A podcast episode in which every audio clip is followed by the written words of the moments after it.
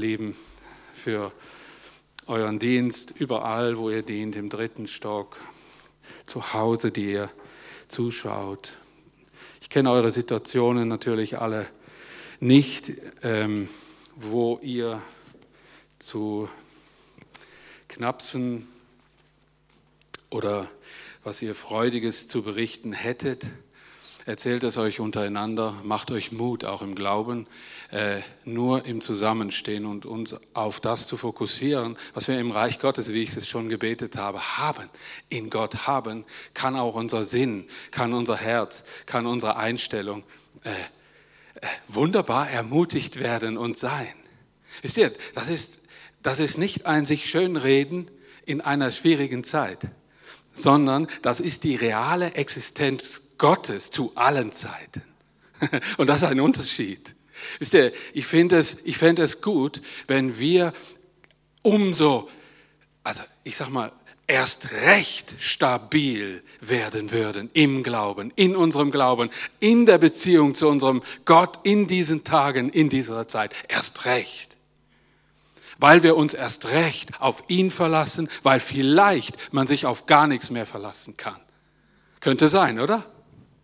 Wichtig ist, dass wir eine Hoffnung haben und die soll jeder hören, die soll jeder vernehmen auf alle erdenkliche Art und Weise. Und wir haben so viele Möglichkeiten. Sei einfach ein freudiger Christ, besinn dich auf das, was du hast in Christus und du wirst es sein. Eine Ermutigung für deine Frau, für deine Kinder, für deine Arbeitskollegen, für deine Nachbarn, deine schwierigen Verwandten, vielleicht. Oder die schwierige Situation ist plötzlich nicht mehr schwierig. Es ist eine Herausforderung, die Gott im Griff hat und du betest mehr denn je und verlässt dich mehr denn je auf die Kraft, die nicht in dir wohnt, sondern in Christus wohnt, in Gott ist. Sich auf Gott zu verlassen, wird immer belohnt. Immer. Das nennt man Glauben. Und ich möchte euch ganz herzlich äh, willkommen heißen im Gottesdienst, nah und fern und unten, dritten OG, zu Hause, wie schon gesagt. Und auch euch ein gesegnetes neues Jahr wünschen. Doch möchte ich diesen Segen und diese Art des Segens mit Inhalt gern füllen heute Morgen. Wisst ihr, ihr habt vielleicht äh, schon zum 101. Mal gehört, ein gesegnetes neues Jahr. Ihr habt was von Rutschen gehört, ihr habt was von, wer weiß, der Kuckuck was gehört, was man sich so sagt. Äh, guten Rutsch, taritara. Ich finde es immer noch schön, dass sich die Menschen begrüßen, dass sie sich grüßen, dass es etwas Besonderes gibt. Ich äh, denke, das ist egal. Wichtig ist einfach nur, dass wir unter dem Segen oder diesem gesegneten neuen Jahr, dass wir einfach mal innehalten und uns fragen, was kann das denn bedeuten? Wann wird denn das Jahr zu einem gesegneten Jahr? Ich habe heute oder ich habe die letzte, die vergangenen Tage schon von diversen Leuten gehört, das letzte Jahr, das ist zum Vergessen gewesen. Das hätten wir auch streichen können und, und also Geschichten. Und ich denke, nein, nein, wir leben in der Geschichte Gottes. Wir leben in einer Zeit, in dem Gott seinen Segen nicht einfach den Hahn, den Segenshahn zudreht. Er segnet. Wichtig ist nur, dass wir einen Begriff dafür bekommen, was Segen heißt oder heißen kann. Und mein Thema heute Morgen ist ganz einfach hinter mir und vor mir. hinter mir und vor mir. Äh, glaube, es ist äh, manchmal nicht ganz schlecht, sich Gedanken über das zu machen, was hinter mir liegt, was jetzt ist und was vielleicht morgen sein wird. Äh, die Leute nennen das noch gern Vorsätze, was morgen sein wird. Aber irgendwo habe ich das nicht mehr so doll äh, gespürt, dass sich Leute irgendwelche Vorsätze machen, außer abnehmen und so. Das, das ist eher noch so in der Top Ten Liste. Ähm, wisst ihr, das ist eigentlich biblisch, oder? Eigentlich. Ich will abnehmen und er soll zunehmen. In diesem Sinne, nehmt ab, Leute. Das ist eine gute Sache. Das ist äh, etwas, das jemand im Neuen Testament gesagt hat, aber äh, das ist etwas ganz Wichtiges, was dieser Mensch gesagt hat. Er soll zunehmen und ich abnehmen. Das ist ganz, ganz hilfreich, wenn unser Ich und was wir uns alles für Gedanken machen über unser persönliches Sein und wo die Zukunft wohl hingehen wird, wie unsere Existenz in diesem Jahr denn wohl aussehen wird oder was mit mir werden wird, weil ich schon in einer schwierigen Situation bin oder so. Erbauen tut dich das nicht sonderlich. Aber wenn man erkennt, dass in diesem Sein Christus groß werden kann und zunehmen will, dann sieht das schon ganz anders aus. Ganz anders. Und ich möchte mit dem Gestern anfangen, was war, was ist und was da kommt. Und möchte euch wie einladen, wenn ihr ein Handy, sonst was, ein iPad, äh, eine Bibel, einfach eine Bibel dabei habt, in welcher Form auch immer, macht sie doch jetzt mal stark klar. Das wäre nett. Ein Handy hat jeder dabei. Das weiß ich, aber eine App vielleicht nicht immer oder eine gut bedienbare. äh, wisst ihr wieso? Ich möchte mit euch ganz bewusst zum Gestern, zum Heute und zum Morgen eine wichtige Bibelstelle lesen. Und ich glaube, dass es wichtig ist, dass wir uns das Wort immer vor Augen halten. Ich hätte gern die erste Folie, das wäre nett. Lesen wir den ersten Bibelvers Philippa 3, Vers 13 und 14. Den habe ich jetzt hier noch vorne hingeschrieben. Aber du hast vielleicht eine andere Übersetzung, eine andere Bibelübersetzung. Lese es. Ich gebe jetzt kurz Zeit zum Aufschlagen, zum Suchen. Philippa 3, Vers 13 und 14.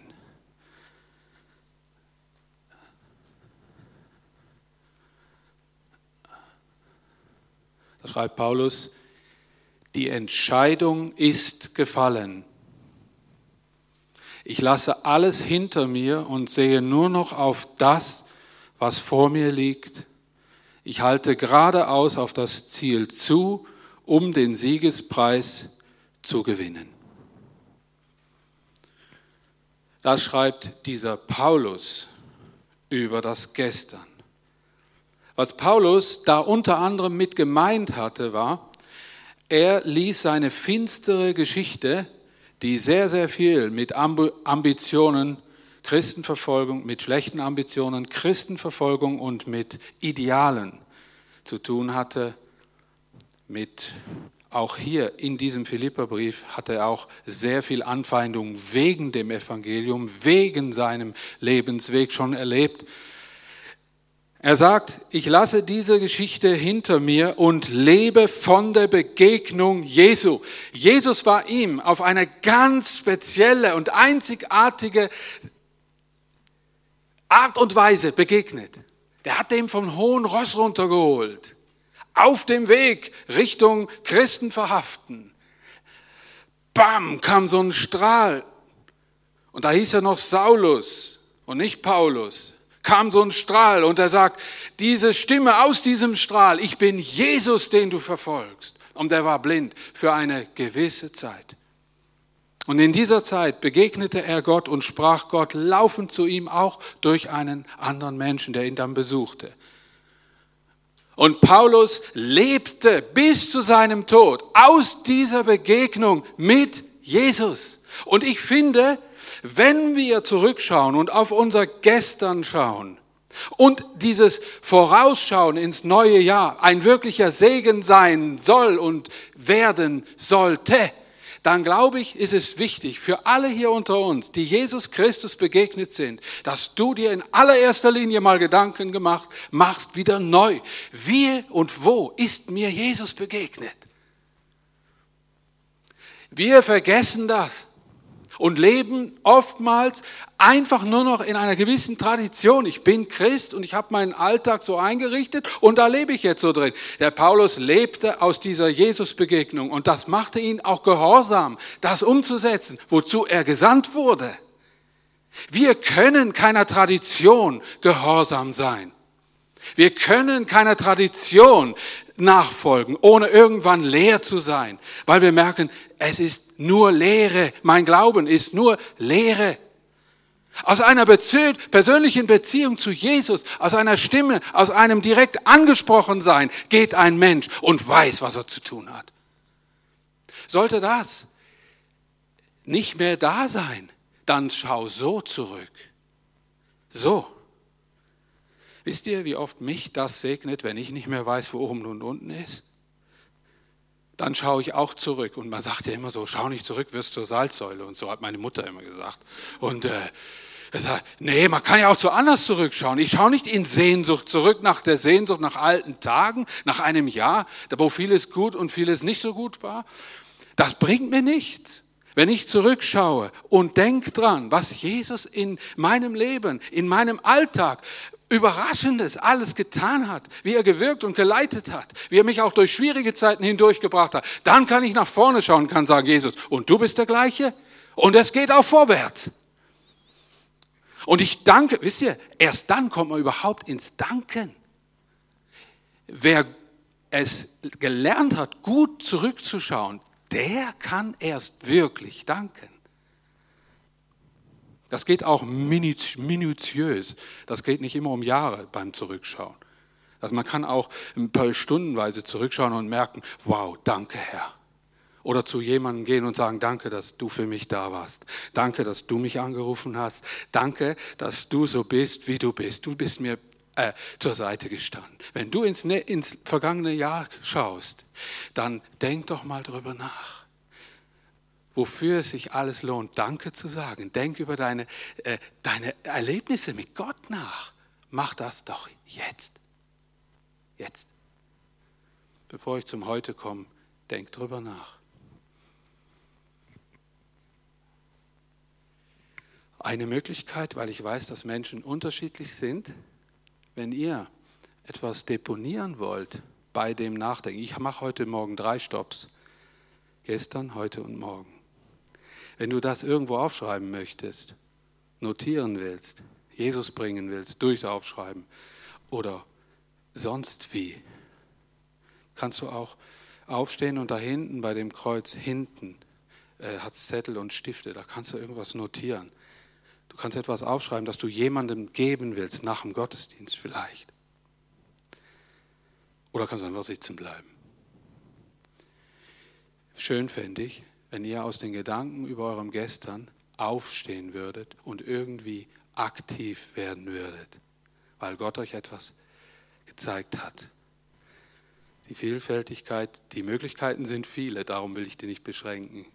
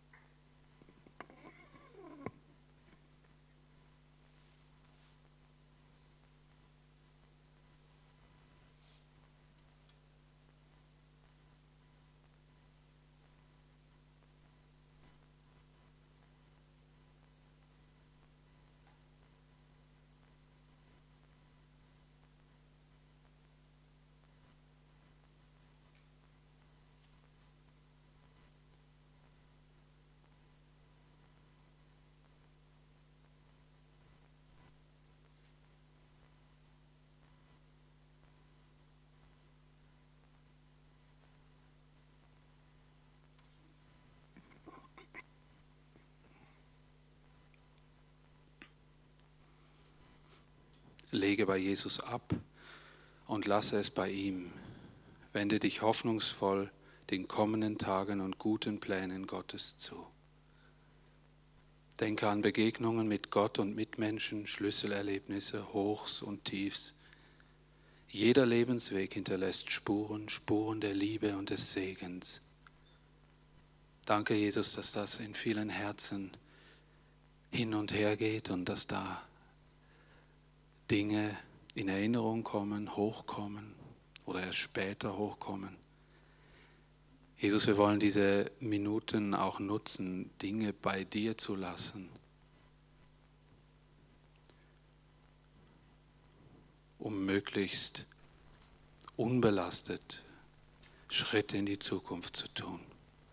Herr, zeig auch auf, wo Vergebung nötig ist, wo neue Begegnung mit anderen Menschen nötig ist, dass du Neues schaffen kannst.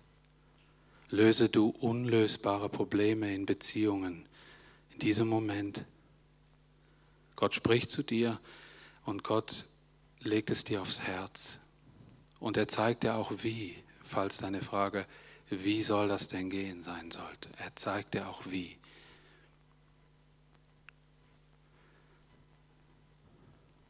Aber komm zu ihm, besprich das mit ihm.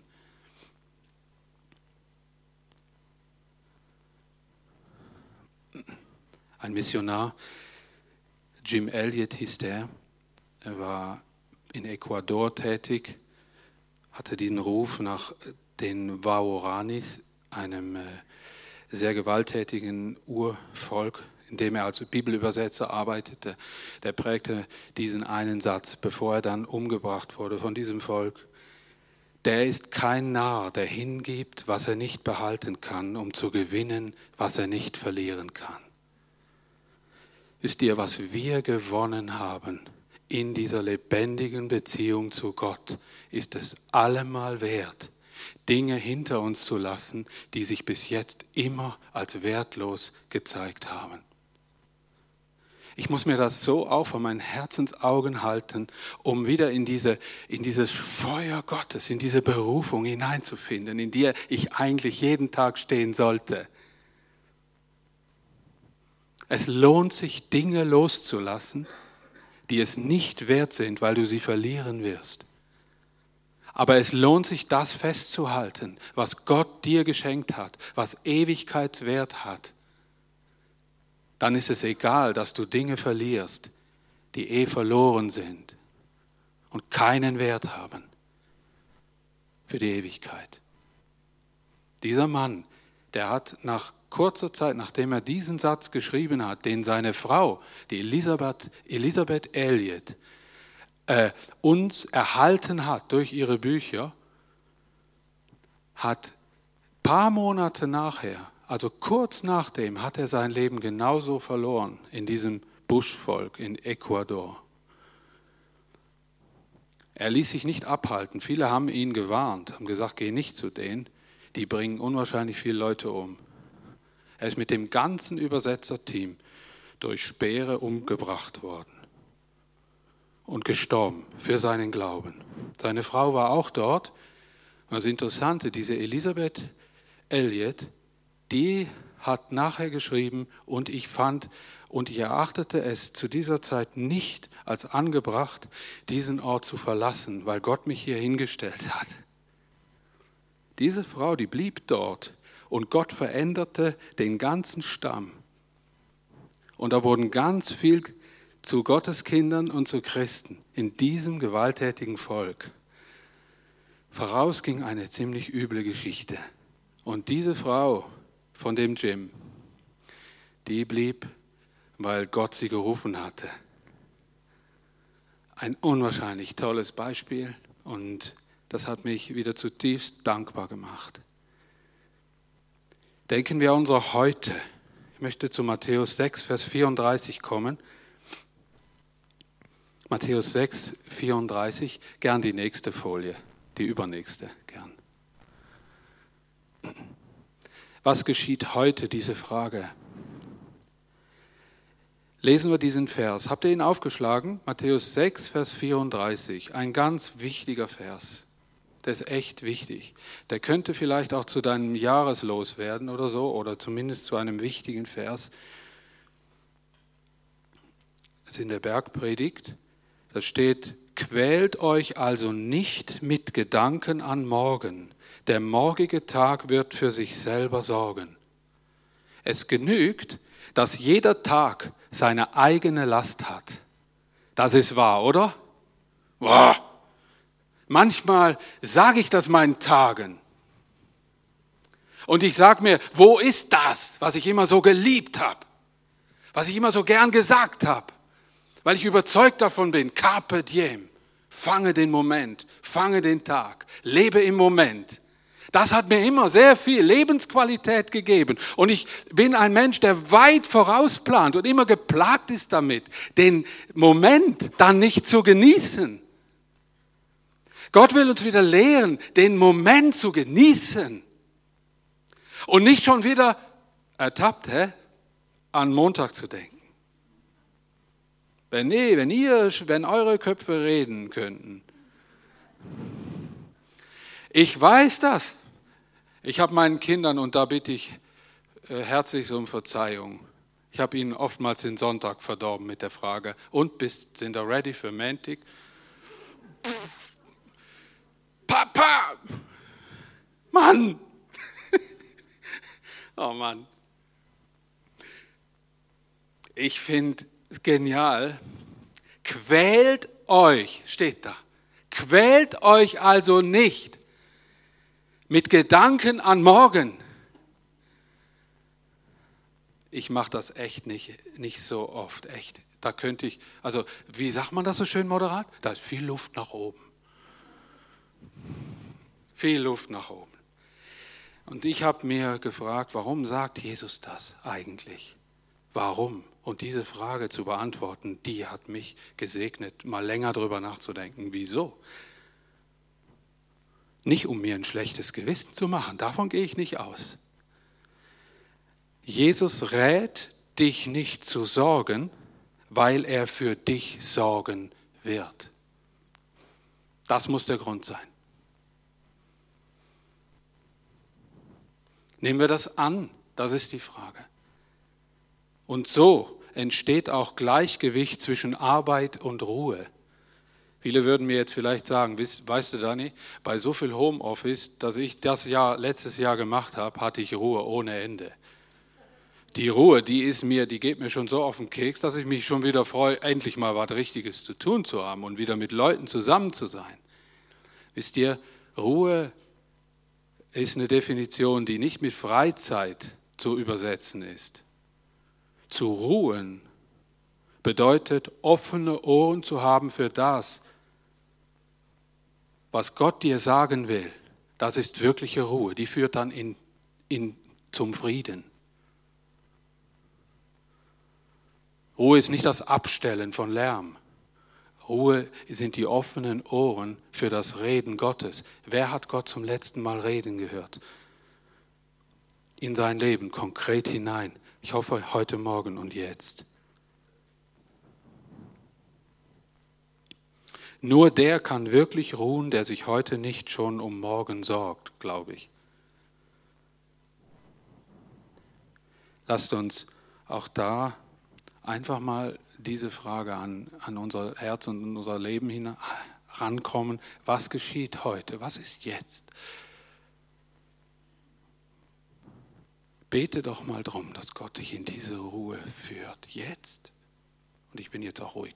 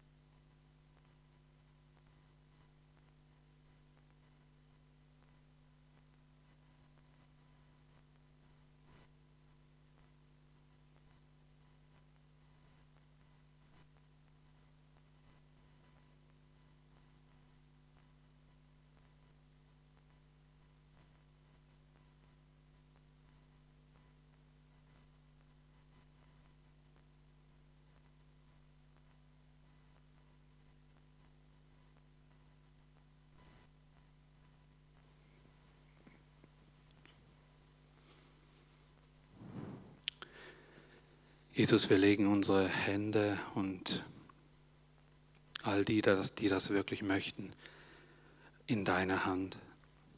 Und wir vertrauen dir. Wir wollen ruhen im Aufblick zu dir, in der wirklichen, echten Frage, Herr. Lass mich ruhen in dir, hier und jetzt. Lass mich deine Stimme hören. Lass mich in eine gute Work-Life-Balance, in eine Arbeit- und Ruhe-Balance hineinkommen, auch in diesem Jahr, dass ich mich nicht treiben lassen lasse von Dingen, sondern dass ich herrsche mit dir über diesen Dingen, die mich erwarten, Herausforderungen, die an mich gestellt werden.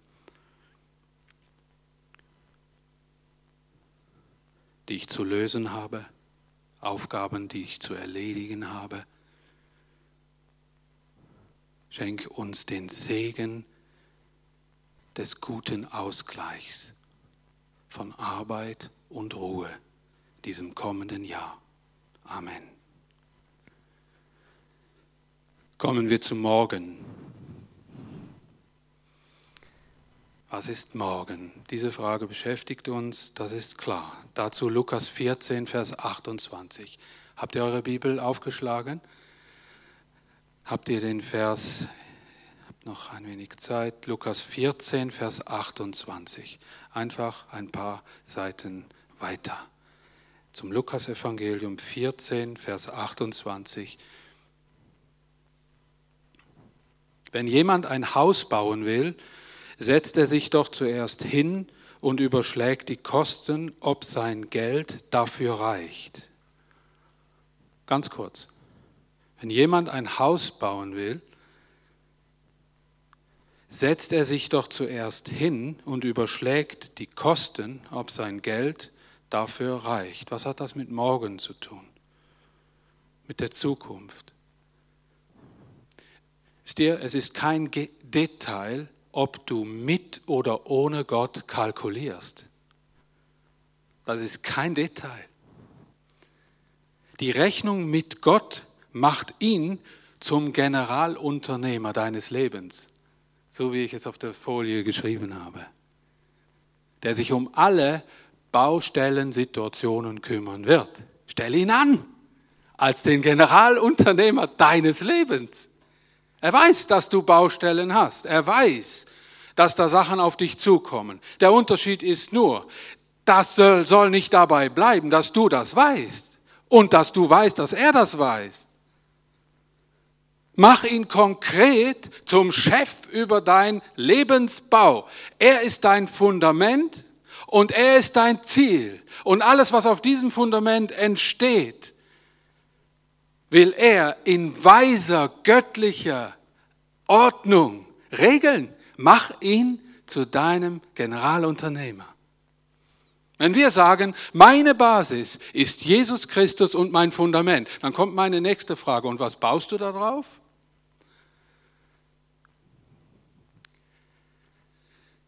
Und wenn ihr meint und wenn ich meine in meinem Herzen, was kann man da noch bauen in dieser Zeit? Ich lebe in einer Zeit der Einschränkungen. Ich frage mich nur, wie ich heil da rauskomme. Da gibt es nichts zu bauen.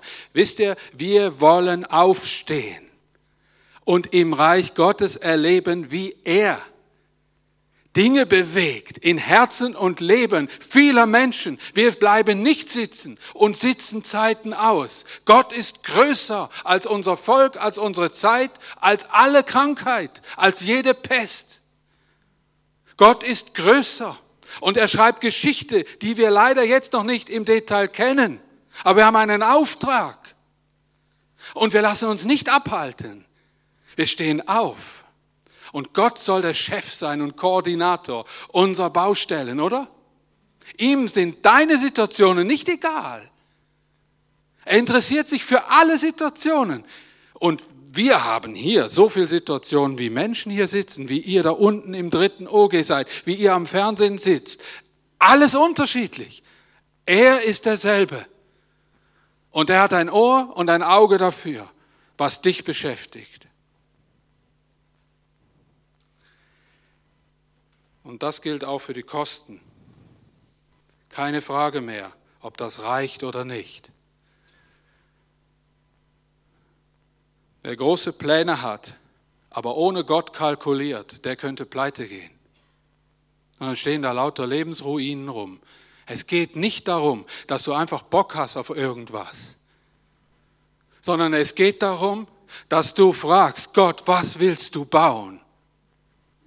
Und Herr, ich überschlage die Kosten mit dir, ich rechne mit dir, weil du bist der Generalunternehmer meines Lebens. Du hast die Mittel, du hast die Möglichkeiten. Und sonst steht Ende dieses Jahr wieder mal eine Lebensruine in deinem Leben, weil du ohne Gott kalkuliert hast. Das wollen wir nicht. Vorwärtsblicken ist oft getrübt durch schlechte Erfahrungen.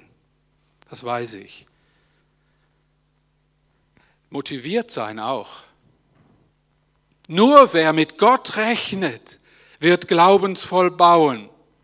Das Heilswerk Gottes ist mein Fundament. Der Bauherr ist Gott. Er hat einen Plan. Diese Frau von diesem Missionar, von dem ich euch berichtet habe, diese Elisabeth, die hat nachher nochmal zwei Männer verloren. Und das hat, mir, das hat mich imponiert. Die Frau, die hatte einen Lebensgrundsatz und den habe ich mir rausgeschrieben. Der war so, ohne Gehorsam, Vertrauen und gegenseitige Unterordnung lässt sich nichts bauen, wird kein Leben pulsieren. Und das äußerte sich bei ihr in einer äußerst dienstbaren Haltung. In allererster Linie als Backoffice bei ihren Männern, aber auch im Dienst an vielen unterschiedlichen Völkern, mit denen sie dann zu tun hatte und nicht nur im Busch. Und das ist so eine Lebensbiografie, die mich ermutigt und sagt, guck mal, die Frau, die Dani, Dani, die Frau, die hat begriffen, die hat eine Berufung erlebt und Gott hat sie äh, ausgerüstet. Aber was sie hatte, dass sie das tat, war, sie folgte der Berufung Gottes, sie war gehorsam. Sie ordnete sich auch ein in die Begebenheiten des Lebens, in diese Herausforderung. Sie ordnete sich ein. Und sie lebte mit anderen zusammen. Sie diente anderen. Und das wurde zum Prinzip, dass sie sagt, wenn jeder so handeln würde, würde Gott sein Reich bauen können. Unterordnung, miteinander dienen, wird auch uns als Gemeinde segnen. Miteinander unterwegs sein heißt das auch. Und wir wollen in diese, in diese Zukunft gehen und miteinander unterwegs sein, in all unseren Gaben, in all unserer Art und Weise und uns Mut machen, aufzustehen, miteinander unterwegs zu sein aber auch uns untereinander zu unterordnen und einzuordnen, ist ein wichtiger Schritt darin. Ich glaube, dass Gemeinden und Gemeinden, die zusammenhalten, an Wichtigkeit gewinnen in der kommenden Zeit. Ein aktuelles Zeugnis, ein kleines. Ich bin sehr ermutigt worden. Ich habe ein tolles Gespräch gehabt mit unserem Gemeindepräsident am, am Busbahnhof. Wir sind gerade noch wir konnten gerade noch wegspringen, als Ruth mit dem Bus um die Ecke kam. und äh, und äh, ich habe mit, mit, dem Elmar, den ich sehr gut mag und äh, wir verstehen uns sehr, sehr gut, hat der Elmar mir plötzlich wie aus dem Nichts gesagt, Dani, wenn du wüsstest, was im Moment in den Vereinen los ist am Ort, je, da merkt man, dass jeder sich selbst der Nächste ist. Wenn der Verein mir nichts mehr bringt, dann treten die reihenweise aus, weil im Moment nicht viel zu machen ist in den, Geme in den, in den Vereinen. Und jetzt will ich dir mal was sagen. Du hast einen tollen Verein. Ihr haltet zusammen, sagt er so. Ihr, ihr seid dicke. So auf, nee, da auf Schweizerdeutsch natürlich, gell, ist, ist klar. Und, und das mache ihm so Eindruck. Und er, und er sagt, ihr macht einen guten Job. Danke vielmals für das. Da habe ich so gedacht, Mann, machen wir das wirklich? Ich habe natürlich äh, gut gesprochen über uns, weil äh, in meinem Vertrag steht drin, ich äh, vertrete die Gemeinde nach außen hin. Und den Job, den muss ich gut machen.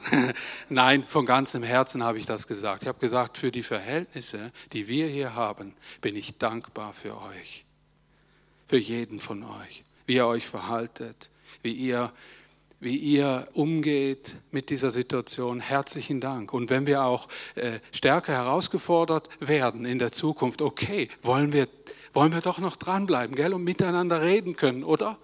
Und nicht einfach nicht mehr reden, weil wir die Nase voll haben von der Meinung, von der Haltung und von diesem und jenem. Er hat gesagt, für mich ist das fast unmöglich, dass solch verschiedene Personen überhaupt sich noch treffen können und dann noch den Frieden behalten. Hat ein gutes Gespräch. Ich fand das richtig cool. Und da sage ich, das wünsche ich dir aber auch im Gemeinderat mit deinem neuen Team. Ist ja auch nicht immer einfach. Gott möge euch segnen.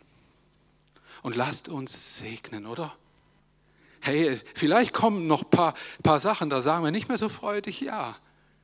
Dann wird es schwierig, einander zu akzeptieren und wirklich zu lieben und nicht nur schöne Miene zu, zu bösem Spiel zu machen, ist eine Herausforderung. Hat mich berührt und das wollte ich euch unbedingt sagen.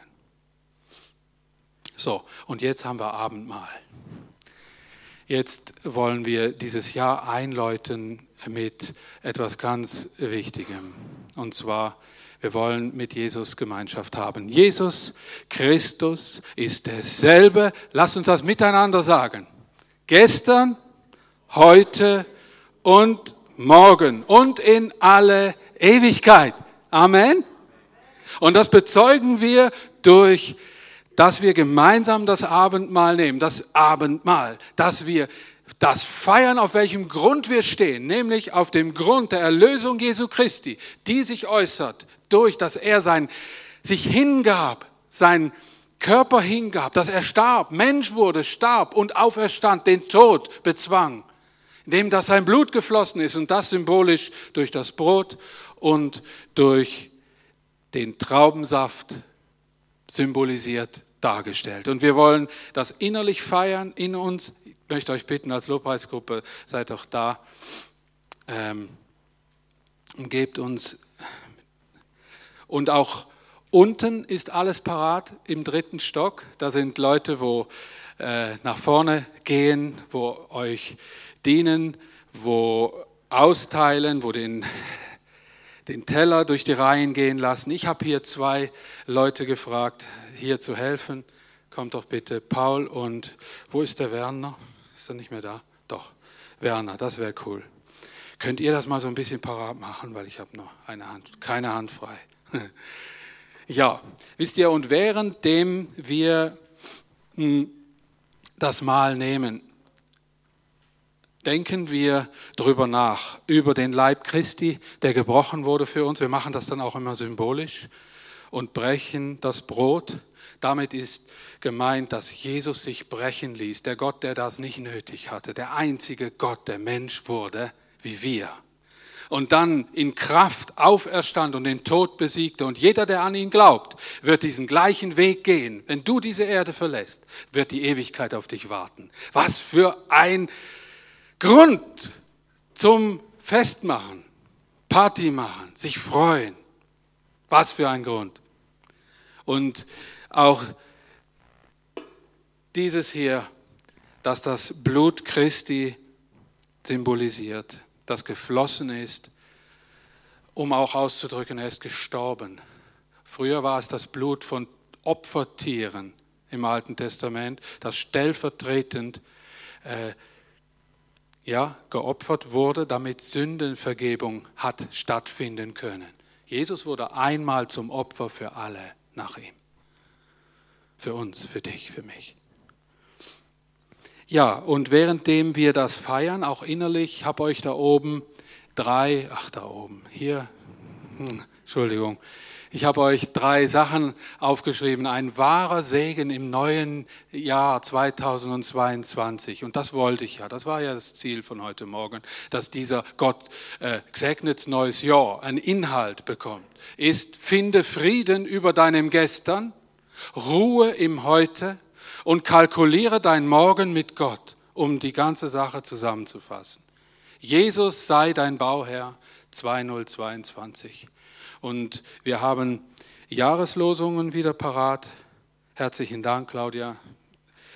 Unten und oben, auch im dritten Stock, liegen Jahreslosungen parat. Das sind keine Horoskope, keine fromme Horoskope, sondern das sind Zuspprüche, Segenszusprüche äh, für dich. Du darfst, wenn du fertig bist oder noch dran bist, je nachdem, darfst nach vorne kommen und dir solche eine Jahreslosung ziehen.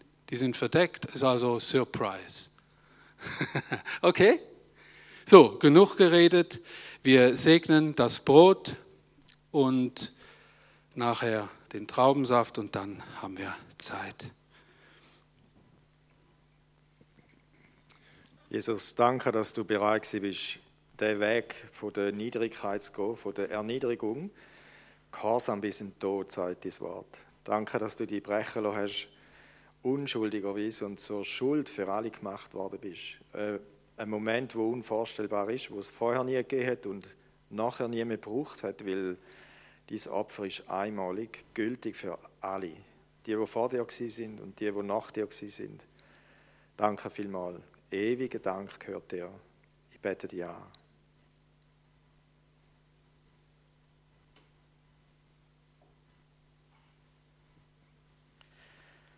Herr Jesus Christus, du hast dein Blut vergossen vor langer Zeit in der Vergangenheit. Es wirkt bis heute in die Gegenwart, Herr. Wir sind, dürfen freien Zugang zum Vater haben. Und es wirkt auch bis in die Ewigkeit, Herr.